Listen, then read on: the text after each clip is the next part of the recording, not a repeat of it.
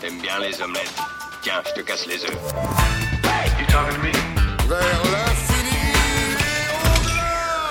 Salut à tous, bienvenue euh, pour ce nouvel épisode du podcast de Kifim, le site qui vous parle de euh, livres, séries, jeux de société euh, et qui vous invite à partager vos avis sur tout ce que vous voyez et lisez. Et film. J'ai pas dit les films? Non. Bah écoutez les podcasts. Autour de la table avec moi, ce soir, j'ai Schnin qui va nous parler euh, pour ce numéro spécial série de Unbelievable. Salut. Euh, T'as vu autre chose récemment? Euh, ouais, enfin récemment ou moins récemment, mais bon, c'est pas que des choses récentes, mais j'ai vu Dead to Me, Grace et Frankie, dans le genre euh, série pour vieux, et euh, Unbreakable Kimmy Schmidt, euh, qui que je trouve euh, très drôle. Ça l'est, c'est vrai. Euh, Juke, Salut. Toi tu nous parleras un peu plus tard de The Fabulous Miss Maisel.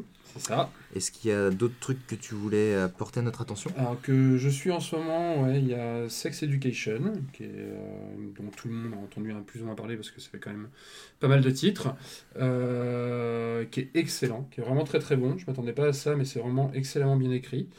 Euh, J'ai regardé le premier épisode de Star Trek Picard.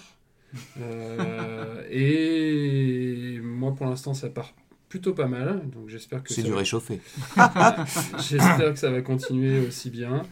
Euh, voilà ce que je regarde. Je regarde Pitch aussi en ce moment, la petite euh, mini-série de Baptiste Le Caplin euh, sur YouTube, euh, que, comme je l'ai dit dans ma critique, qui est faite vraiment pour les gens qui aiment l'humour de Baptiste Le Caplin, mais qui fonctionne très bien parce que moi je suis fan de son humour, ce garçon, et je le trouve extré- extrêmement drôle.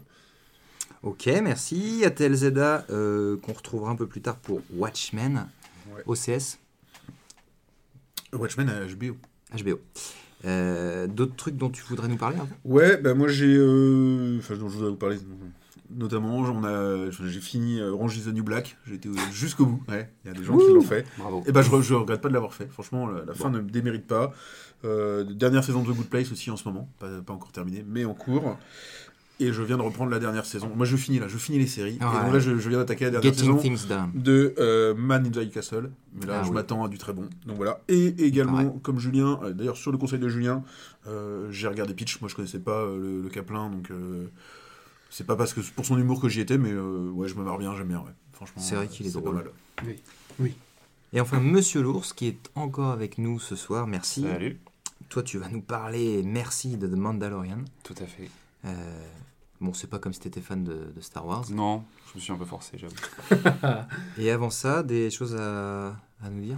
Euh, oui, bah, j'ai pu me laisser aller à, euh, du coup, euh, mes, euh, mes- mes- mes- mon genre de prédilection avec euh, euh, Watchmen que j'ai regardé également, euh, Is Dark Material qui est euh, du coup euh, aussi HBO et euh, côté animation euh, de Dragon Prince sur Netflix qui est euh, une série euh, faite par euh, les euh, créateurs de la première saison, euh, enfin de la première série euh, de Last Airbender.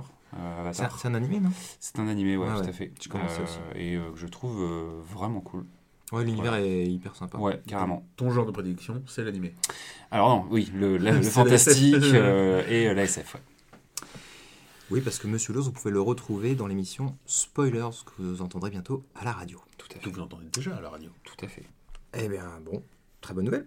Moi, j'ai vu récemment, euh, j'ai aussi vu Watchmen, que j'ai trouvé euh, assez bon. Is Dark Material, que j'ai adoré pour son univers, euh, notamment le, le principe du, du- voilà, que chaque humain a son petit démon. Je trouve Démon, ça assez ouais. excellent. Ouais. Euh, j'ai été bien, j'ai pris une petite claque avec l'effondrement par les parasites là sur YouTube, je vous invite à regarder, bon, euh, sauf si vous êtes dépressif. Euh, je me suis laissé porter par Mortel sur Netflix, qui Ah ouais. est encore une production française Mm. euh, que je défends parce que c'est frais. C'est euh, alors c'est glauque, mais dans la production, c'est c'est osé quoi. Fallait le faire, fallait ramener ce- ce- cet univers-là entre le vaudou, le démoniaque, machin dans les cités. Et je trouve que rien que pour ça, ça, ça vaut le coup. Si après, si vous accrochez pas sur les deux premiers épisodes, c'est pas la peine de continuer quoi. En ce moment, je suis sur The Crown. Énorme coup de cœur. Je sais pas pourquoi je suis arrivé aussi tard que ça là-dessus. C'est ouais, le c'est vieux, mais C'est incroyable. C'est juste incroyable. Et The Fabulous Miss Maisel. Euh, le pitch, le pitch, on va suivre. Il y a un personnage principal hein, qui s'appelle Midge Maisel, euh, qui est marié. La série se passe euh, dans la fin des années 50-60, au début 60, aux, aux États-Unis, à New York. Euh, le tout premier épisode, en fait, euh, Midge Maisel est marié. Son mari a un, emploi, il aimerait bien devenir comique, donc il fait le tour des, euh, des clubs de, stand-up de, New York. Euh, et puis il trompe sa femme, donc leur mariage se casse la figure, et Midge Maisel, dans un moment de désespoir, un peu dans une soirée un peu où elle noie son désespoir, elle se retrouve sur scène et elle fait un tabac. Un tabac monstrueux. Et depuis ça, donc ça- il y a trois saisons, j'ai découvert un peu sur le tard cette, cette série. Euh, la toile de fond de cette série, c'est euh, c'est évidemment le stand-up qui est un énorme. Alors c'est pas autant en France, mais aux États-Unis c'est un énorme truc le stand-up. Euh, à New York, on peut aller faire tous les soirs un club pour aller voir, pour aller voir plusieurs comiques qui font du stand-up. C'est vraiment un gros truc. Et l'autre toile de fond derrière ça, c'est de l'humour, c'est de l'humour juif new-yorkais. Voilà, voilà pour la toile de fond. Maintenant, pour la série elle-même, euh, je l'ai découvert sur le tard. Je savais qu'elle prenait des prix, cette, euh, cette, euh, cette série. Là, je l'ai découvert sur le tard et enfin, moi, je trouve ça réellement magique. Les dialogues sont monstrueux, ça se renvoie la balle dans tous les sens. Il y a de l'humour, a, c'est pas juste drôle. hein. C'est, vraiment une série où on suit, on suit, on suit Midge, mais il y a vraiment des perles, des perles d'humour. Il y y a du jeu d'acteur excellent à tel point que à tel point que plusieurs, plusieurs personnages de la série raflent les prix dernièrement. Alors évidemment, il y a celle qui joue Midge Maisel, qui est Rachel Brosnahan, c'est un peu imprononçable, mais voilà comment elle s'appelle. Donc, euh, elle a pris plusieurs prix. Il y a un personnage qui est son manager, qui est aussi joué par une femme qui s'appelle Alex Bornstein, euh, qui est monstrueusement drôle. Et en acteur plus connu, vous avez Tony Shalhoub, qui joue le, qui joue le père de, de, de Midge. Tony Shalhoub, qui est le fameux Monk de la Ouais. série Monk. voilà. Et qui est aussi génial dedans. Quoi. Et vraiment, la série, il y a les dialogues qui sont monstrueux, les jeux d'acteurs sont très très bons. Et même la réal est géniale. Il y a des. euh, je peux raconter une toute petite perle à un moment dans un épisode. Euh, ils vont en vacances tous en famille. Ils vont dans les fameux camps de vacances qui existaient aux États-Unis. Je sais pas si ça existe encore. Les fameux camps de vacances. Vous avez une grande, un grand building principal et puis des cottages un peu partout. Et tout le monde, toutes les familles passent leurs vacances là-dedans. Et ils vont pendant des années et des années. Ils vont tous Dirty les ans. Dancing, quoi. Exactement, c'est ça. Euh, et donc, à l'arrivée dans, le- dans leur cottage, euh, la caméra se fige et on voit le cottage de l'extérieur. Et là, il y a un balai de la famille qui rentre dans la, dans la maison, qui se parle, alors que la, la caméra ne bouge pas, qui se parle entre les pièces, avec euh, les porteurs de bagages qui rentrent, qui sortent, etc. Et c'est une scène de théâtre. La réalisation est vraiment dingue par moment dans cette série. Et moi, vraiment, j'ai adoré. Je, je prends pas des.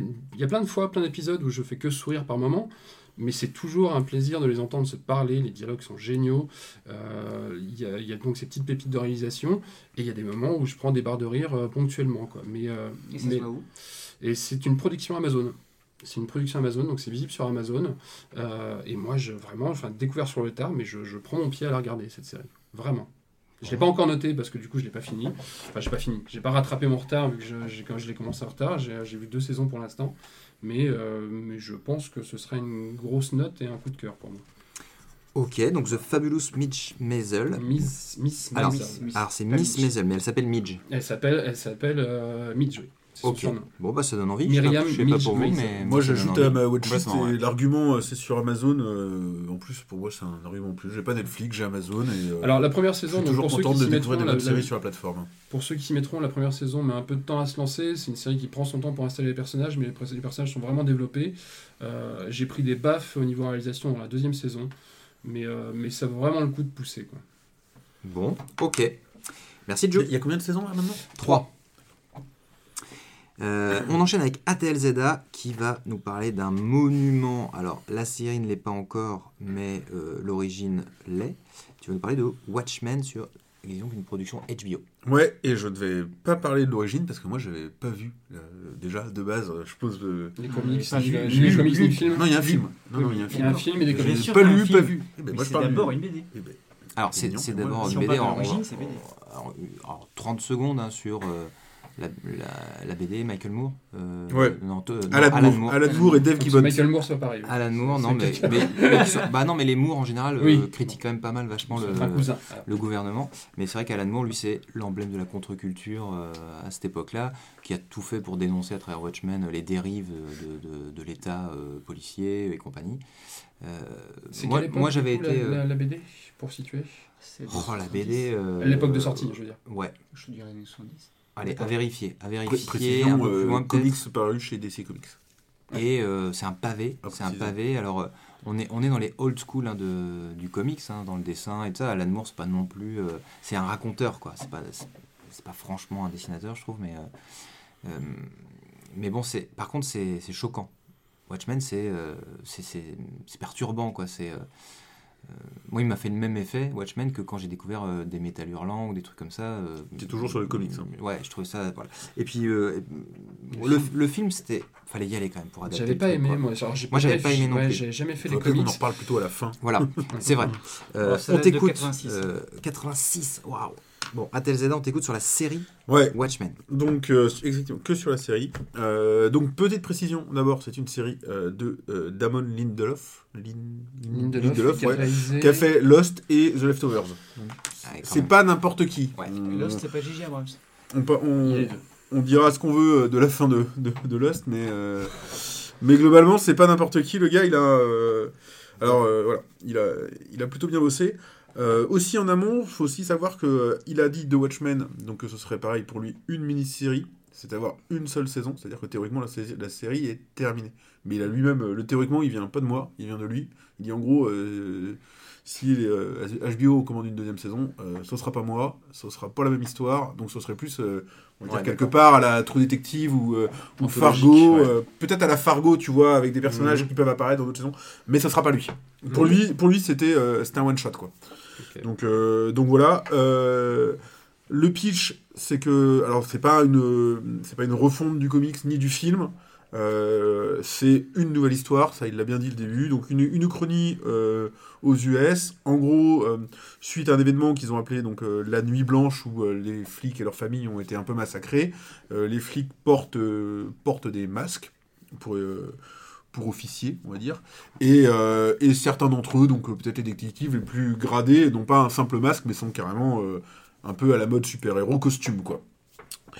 Et, euh, et en fait, il y a donc le, retour, l'apparition d'une sorte de, secte maléfique, comme en tendance néo-nazie, avec des projets pas toujours glop, qui vont...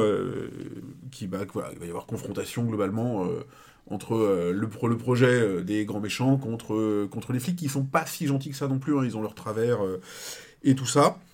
Donc voilà, pour le, pour le pitch à peu près.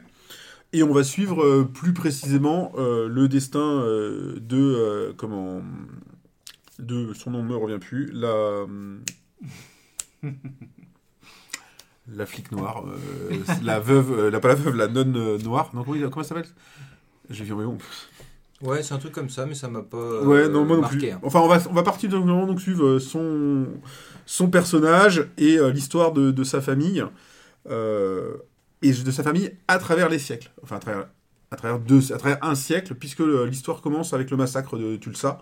Donc, une histoire vraie, hein, le massacre de Tulsa. C'est, euh, c'était vraiment un quartier noir qu'on appelait, le, qu'on appelait vraiment le, Le quartier noir. le quartier noir, non, pas du tout. euh, celui à la bourse à New York, là. euh, Wall Street. Le Wall Street euh, Black. C'était donc un quartier prospère euh, black qui, sous un prétexte plus ou moins fallacieux, s'est fait détruire, ravager. ils se sont fait massacrer donc par les Blancs, le Ku Klux et compagnie. Et c'est un épisode qui, jusqu'à récemment, qui était un peu enterré dans l'histoire américaine. Donc voilà. Donc euh, l'histoire prend pied là-dedans et avec des scènes de ce massacre-là. Donc ça vous plonge dedans euh, assez fortement. Et on va y revenir euh, pas mal dans, dans la série. C'est pas à mettre devant tous les yeux, quoi. Non, c'est pas une série pour enfants, non. C'est. euh, C'est assez graphique, oui, ouais, dans la violence. Ouais, c'est pas, euh, c'est pas. euh, Il y a quelques sous-entendus, mais globalement, ouais, la, la scène d'ouverture, elle te, elle te met bien. Donc voilà, je vais pas aller beaucoup plus loin. Euh, ce que j'en ai pensé, alors voilà, hein, sachant que j'ai pas le background, donc, euh, donc voilà, j'ai trouvé que globalement c'était, euh, plutôt pas mal. Euh, il a quand même fallu, n'ayant pas lu le livre, n'ayant pas vu le film, que, j'aille faire un coup de, Google et compagnie, enfin je fais du compte moi, mais un coup de compte et compagnie pour, me renseigner un peu sur exactement qui est qui. Et, et parce que si l'histoire ne se base pas vraiment sur les faits précédents et tout, elle en tire quand même ses racines et il y a quelques personnages qui viennent de là. Euh, bon, il y a la femme de, Mister, euh, de Monsieur Manhattan, euh, bon, etc. Donc voilà, il a quand même fallu que j'aille chercher un peu de background pour, euh, pour apprécier le truc globalement, parce que sinon, on est perdu. C'est clair. Ça part quand même, à un moment donné, il y, a- il y a dans le milieu de la saison, il y a un petit côté ventre mou, un peu calme, mais en plus, ça part un peu dans tous les sens. Donc là, j'ai eu un moment où j'étais paumé, c'est à ce moment-là où je me suis dit, bon, je crois qu'il faut que j'aille chercher le, le background. Par contre, euh, au fur et à mesure où on se rapproche des derniers épisodes, euh, je trouve que ça remonte bien en puissance. Euh, forcément, toutes les pièces du puzzle euh, s'assemblent. Et euh, on se dirige, bah, vers une fin de saison que j'ai trouvé carrément à la hauteur, quoi. Donc vraiment emballé au début, un peu un milieu un peu difficile pour moi, peut-être parce que j'ai pas le background, mais sur une fin satisfaisante. Donc euh, donc voilà, globalement euh, j'ai trouvé ça plutôt bon. Effectivement, il y a un- aussi un parti, gris- un parti pris graphique et tout dans la dans la série qui est intéressante, mais je suis sûr que vous allez en parler après moi, euh, enfin au moins toi, Glenn. Donc pour moi, c'est. Ah oui, docteur Matt Geek. Donc pour moi, j'ai dû, lui mettre, j'ai dû lui mettre 7. Je suis sûr que d'autres gens lui mettraient aisément 8. Euh, Peut-être c'est avec un plus gros contexte et tout. Ça se regarde bien, surtout en sachant qu'on peut s'arrêter à cette saison-là. Je m'en on verrait pas 4 saisons, clairement. Monsieur Et- l'ours, tu l'as vu? Ouais, complètement. euh, pas grand chose à ajouter. euh, c'est une série qui a euh, de l'ambition euh, formelle. euh, HBO a mis les moyens et a clairement une qualité dans euh, les décors, euh, les effets spéciaux, parce qu'il y en a. Et, euh, et euh, du coup, euh, je trouve que visuellement, elle est, elle est cool. Euh, Il y a quand même un truc intéressant du. Euh, euh, Enfin, je trouve, hein, dans le propos. Voilà, alors Euh, j'allais y venir justement. C'est euh, moi ce qui m'a laissé sur le cul, c'est clairement euh, le propos politique euh, de la série. La série est extrêmement politique par rapport à euh, la place de la communauté noire aux États-Unis. Alors encore plus maintenant. Et la montée des extrêmes. Voilà, Ouais, sur la euh, montée des extrêmes, avec les suprémacistes et tout ça. enfin, c'est assez fou que euh, je trouve ça assez dingue en fait qu'une série comme ça puisse euh, voir le jour parce que il y a, oui, encore une fois, il y a un vrai propos, il y a une vraie dénonciation de choses. Euh, Alors certes, il y a, hein, mais historique pas non en plus. euh, Non, mais c'est en ça que c'est le digne héritier de. de- Dans le contexte, de- tu du veux dire, dans le comics, actuel. Dans le contexte actuel et aussi dans le fait de déterrer un truc historique des États-Unis Ouais. qui, je pense, euh, bah, est pas Ouais. très glorieux. Enfin, Là- je pense, Là-dessus, il y a quelque chose. pas très glorieux. Sur le il y a un côté très, ça, il y a quelque voilà, chose. ouais. très sudiste aussi dans l'histoire des Mmh. États-Unis. Je pense que c'est même clairement un parti pris. Euh, Bah, c'est le fil rouge de- de- du comics et tout ça aussi. hein. C'est ça, et puis. euh, Le comic prend ses racines dans le massacre de Tulsa aussi. Non, non, non, du mais tout, il y a, non, y un- sur la série, là. on est Ouais. aussi dans euh, voilà, euh, de la critique euh, de la dénonciation politique, enfin tout, tout ce qui est en rapport avec Nixon, la guerre du Vietnam, etc. Enfin, on est Mm. aussi beaucoup là-dedans. Euh, Juste le, le personnage du docteur Manhattan qu'on voit dans la série et qui est aussi un personnage emblématique des comics, Mm. euh, c'est clairement euh, une allégorie de la bombe nucléaire et euh, Mm. de Oui. ce pouvoir-là que Ouais. voilà, dans la série, euh, je veux dire, comme tu parlais du chrony, euh, dystopie et tout ça, le, le Viet- ils ont gagné la guerre du Vietnam et qui est devenu un État américain. Quoi. Enfin, tout il, y a, y tout un truc quand même là-dedans qui, euh, Quel point complètement chronique du truc. Je trouve assez... euh, apparemment, Lindelof a vraiment, euh, du coup, euh, parce que, enfin, peut dire les choses, hein, lui, c'est du coup un mec blanc, s'est entouré d'une, du coup, d'un groupe de travail pluriethnique pour justement... ben, être légitime dans le fait de traiter ces sujets-là, la série mettant en avant presque ce que la société américaine n'arrive pas à faire, ou même française, hein, c'est-à-dire en gros demander pardon, mais à l'échelle d'un pays et d'un point de vue presque euh, culturel euh, à des populations qui ont été euh, spoilées, exterminées, etc. Quoi, parce que là, il y a carrément tout un musée euh, à la gloire, enfin en tout cas qui rend hommage euh, à la population noire qui a été décimée, à- décimée à Tulsa, etc. Quoi.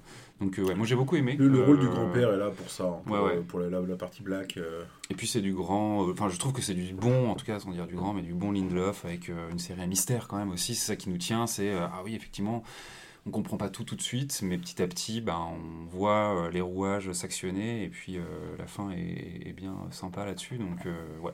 Euh, euh, tu as pas parlé de la distribution. Je suis en train de voir que en fait, euh, il y a Jeremy Irons. Jamais entendu parler. Jeremy Irons? Oui, Jeremy Irons. quand même. Plus récemment euh, le Alfred euh, des Batman, mais bon, euh, Ouais, Non, mais il a fait- il a beaucoup de choses. Il a fait beaucoup de choses, ouais. Ah, mais oui, complètement. Et puis avant, Don euh, Johnson, oui. Monsieur Flic. euh, Ah oui, Don Johnson, je l'ai adoré, moi. Je l'ai adoré dans ce, le, Don com- Johnson, le comeback de- du flic à Samy Croquette.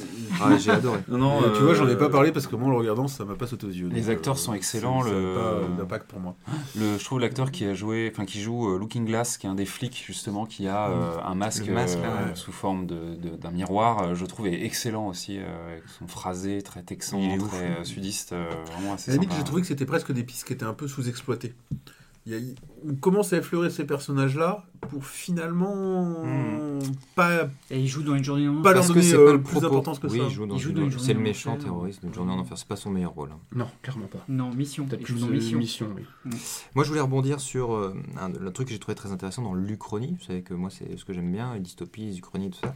Il est beaucoup Et c'est dans, euh, dans ce futur possible, euh, la- il y a un parallèle à faire, je trouve, dans, dans, dans Watchmen, où donc tous les policiers portent un masque pour être anonymes. Donc, Euh, on avait parlé, je sais pas déjà si on avait parlé de Private Eyes, une BD. euh, qui, qui part d'un postulat comme ça aussi, où euh, suite à, je sais plus comment ils appellent ça, mais une sorte d'une bulle a éclaté en fait, où toutes les données d'Internet ont été rendues publiques, et ben euh, le monde entier décide de vivre dans l'anonymat. Et donc le monde entier décide de vivre avec un masque. Plutôt que d'essayer d'effacer tes données, tes trucs, tes machins, ils décident tant pis, les données elles sont là. Mhm. Et euh, par contre, les gens deviennent anonymes. Et donc les riches ont des masques holographiques euh, en tête de tigre, machin, puis les pauvres mettent un pauvre, un, un loup de, de, de balles masquées. Mais euh, c'est hyper intéressant. Et euh, moi j'aime bien cette idée enfin, qui, qui, qui est censée nous faire nous poser des, des questions quand même sur bah, la vie privée, la data, l'anonymat, etc. La 5G. Et il y a un film très récent aussi que j'ai découvert aux Utopiales de Nantes. Euh, on avait déjà fait un clin d'œil, je pense, précédemment, que c'est Assassination Nation. Et que je- il faut absolument que vous regardiez ça parce qu'il reste assez confidentiel. Et le postulat de départ, c'est aussi ce truc de. euh, toutes les données euh, d'une petite bourgade, en fait, de tous les contenus des téléphones portables sont rendus publics. Et ça déchaîne une vague de violence dans toute la ville où euh, les flics se mettent à faire, enfin les, les gens et les flics et les trucs, il n'y a plus de loi, tout le monde fait sa milice euh, pour poursuivre une bande de 3-4 étudiantes euh, qui vont euh, rentrer en guérilla urbaine contre la ville entière, c'est magnifique. Le problème, c'est que entre tout ce que vous conseillez comme euh, séries, films, euh, jeux de société, on on n'a pas assez d'une vie, quoi. Hein, c'est vrai, mais c'est pour ça qu'on essaye de mettre des notes. À vous de faire votre choix. Allez, on finit donc cet euh, épisode spécial série avec Monsieur l'ours et est-ce qu'on garde le meilleur pour la fin, Monsieur l'ours, avec The Mandalorian? Euh, bonne question. Euh, je sais pas, ça va être à chacun de se faire un avis, je pense. Euh, ce qui est assez drôle, c'est que euh, théoriquement, on ne peut pas se faire un avis avant du coup mars, puisque The Mandalorian, c'est un peu la série étendard du prochain service de, nouveau service de streaming qui va arriver par Disney, Disney euh, qui n'est pas encore disponible en France, mais qui arrive bientôt Mais que tu as vu en avant-première. mais qu'il est possible de se procurer effectivement euh, de manière plus ou moins légale. Euh, et donc The Mandalorian, c'est la première série live Star Wars. C'est compliqué, je trouve, d'en parler parce que c'est... Alors moi, très, honnêtement, c'est une série du coup qui a été diffusée en fin d'année euh, 2019, donc je l'ai vraiment regardé comme un plaisir de fin d'année, euh, Mm. sous les dredons, avec euh, un chocolat chaud, dans toute cette période un peu de fin d'année, fête de Noël. La vraie Madeleine. quoi. Voilà, un petit peu comme euh, il peut y avoir euh, des téléfilms un peu fantasy euh, sur euh, M6, quoi. Le petit Euh, monde des borrowers Exactement, ce genre de truc. Un petit peu ce qu'on peut regarder quand on est malade et qu'on a besoin, effectivement, euh, ou Mm. envie de regarder un truc réconfortant. The Mandalorian, c'est un petit peu ça. euh, et c'est euh, donc une série qui met en, avant un personnage euh, qui est donc le fameux The Mandalorian euh, et euh, qui, euh, sous couvert d'une sorte de western, va nous faire vivre des aventures euh, à travers ce personnage qui est un chasseur de primes et donc qui va, euh, comme ça, aller euh, d'un monde à l'autre pour euh, euh, réussir des missions. Puis après, il y a un fil rouge qui, euh, du coup, euh, se construit autour du personnage que absolument tout le monde, même du coup les personnes qui n'ont pas eu accès à la plateforme, ont forcément vu, qui est ce fameux Baby Yoda, euh, qui est l'argument marketing euh, massu, on va dire, de la série. Euh, J'ai apprécié le fait que euh, la déclinaison de Star Wars en série pour la première fois live, soit une déclinaison visuellement réussie. Il y a des moyens à certains endroits, euh, la mythologie est intéressante, euh, visuellement euh, c'est cool, ça, rappelle que Star Wars c'est euh, en partie, voire énormément aussi réussi parce que derrière il y a des concept artistes et que du coup visuellement bah, les, les costumes, les vaisseaux, les personnages sont cool. Je trouve pas spécialement que ça soit la série euh, du siècle, euh, loin de là, euh, je trouve qu'elle fait vraiment même assez pâle figure à côté ben, des séries du genre qui sont remarquées actuellement par leur scénario. Enfin là, je trouve que clairement, en termes d'histoire, c'est assez pauvre, voire même parfois sur certains épisodes un peu risible. De par le faible, les faibles enjeux qu'il y a ou le côté très cheap de la progression du personnage. Il n'en reste pas moins que d'expérience parce que j'ai regardé euh, les séries animées euh, Clone Wars et Rebels euh, ça commence toujours un petit peu comme ça avec une mise en place de l'univers et des personnages qui est un petit peu laborieuse et où il faut effectivement accepter des débuts pas très passionnants pour que derrière après le lore Star Wars s'exprime et que on puisse avoir quelque chose de vachement plus intéressant. Donc je serai au rendez-vous d'une saison 2 mais euh, pour l'instant je le situerai pas au-delà d'un plaisir euh, coupable de fan de l'univers Star Wars quoi. Très bien. Donc si on n'est pas fan, on n'y va pas. Juke, tu l'as vu? Ouais, je l'ai vu. En fait, j'ai eu le même problème que Monsieur l'ours, quoi. C'est que euh, c'est, c'est- enfin, il y, a- il y a quand même eu du taf, quoi. Les, les- les décors sont, sont très très bien, les, les acteurs sont bons. Il y a, il y a, ça fait pas de cheap à, à aucun moment. C'est vraiment, il vraiment, on se sent vraiment dans Star Wars et c'est vraiment bien fait. Euh, je sais pas ce qu'ils ont fait avec le scénario, quoi. Parce que, comme tu le disais, ouais, il y a des- y y y a épisodes, il se passe absolument rien. On regarde une demi-heure d'épisode, il va d'un point A à un point B, et c'est tout, quoi. Et là, tu te dis, je qu'est-ce qui, qu'est-ce qui s'arrive Qu'est- Enfin, soit ils ont, ils avaient de la matière ou la thune pour faire euh, quatre épisodes, ils ont voulu en faire 8. Enfin, qu'est-ce qui s'est passé, quoi? Et euh, Il faut savoir que du coup les épisodes en plus sont assez courts par Ouais. rapport à ce qu'on a l'habitude de voir. On est plutôt autour de 30 minutes, ouais, ouais. Euh, et euh, qu'on est plutôt sur une série dont les épisodes sont relativement indépendants les uns des autres. Ouais, quoi. ouais. Et du coup, du coup j'ai trouvé que c'était un bon départ. Je suis d'accord avec toi quand tu dis qu'il y a moyen que les, les saisons suivantes soient, soient géniales parce que la, la matière, la base est là. Euh, la saison 1, pour l'instant, c'est. Ouais, pour moi, c'est un départ, quoi, parce que. Parce qu'il se passe vraiment pas grand chose, à part dans quelques épisodes. Et si on regarde la saison dans la globalité, oui, il se passe quelques trucs. Mais euh, il n'y avait pas matière à 8 épisodes, quoi. Il y a vraiment des épisodes qui sont inutiles. quoi. Sachant que 8 épisodes dans une série, c'est déjà pas des masses. Non, en effet. Alors moi, euh, bah, moi j'ai adoré. Euh, j'ai un bon fan de Star Wars que je, que je suis. Mais c'est vrai, tout ce que vous dites, euh, ouais, il y, a- il y a des lacunes. Il y a des lacunes. Mais ce que je retiens, en fait, c'est justement ce que je retiens. Et euh, c'est-à-dire qu'il y a des choses qui m'ont marqué. En l'espace d'un épisode, autant les Star Wars, je les ai vus 50 fois, et il y a des choses qui m'ont marqué. Là, The Mandalorian, alors certes, maintenant, il y a le marketing derrière, il y a les réseaux sociaux qui m'attraquent et tout ça, mais bon, évidemment, Baby Yoda, bon, il m'a pas ému plus que ça, Non, clairement. enfin, euh, il est- voilà. c'est sympathique, mais c'est pas. Par contre, euh, dans l'épisode 3 ou 4, je sais plus, euh, ou même 2 peut-être, euh, quand il se retrouve très western, là au milieu d'une sorte de ranch, Mm. blindé de chasseurs de primes à tout va, et qu'il y a un autre robot Mm. qui est là en train d'aider le Mandalorian Mm. à faire son job, j'ai trouvé ça mais fabuleux, ce robot il va me rester gravé très longtemps. Le principe aussi que j'ai découvert avec The Mandalorian, que je connaissais pas ni à travers Clone Wars, ni à travers Rebels, ni à travers les Star Wars, c'est ce principe de où il collecte des, une sorte de métal machin pour ensuite le ramener à sa guilde, Mm. qui vont le faire fondre et grâce à ça il peut construire une partie de son armure. Je Mm. trouvais ça juste génial comme mythologie, je connaissais pas du tout. Et il y a plein de petites choses comme ça parsemées que j'ai trouvé euh, mémorables. Et ça pour moi c'est aussi l'essence d'un truc comme Star Wars, parce que chacun prend un petit peu les Ouais. choses qu'il qu'il trouve sympa. Par contre c'est vrai, il y a des fois où il se passe pas grand chose et clairement il y a des fois je me suis dit ça je crois que c'est un épisode de Xena la guerrière. Euh, à la fois dans la déco, dans la- le jeu de l'actrice qui débarque à un moment là, euh, un peu- L'ancienne catcheuse, là. ouais. Ouais, j'ai cru que c'était Xena la guerrière. Euh, ça m'a fait un peu, ça m'a un peu gâché le, le plaisir à un moment. Mais euh, si tu le prends pour ce que c'est, je pense, c'est-à-dire une sorte de mini western Star Wars, ben ça laisse plein d'espoir. Voilà. A New Hope.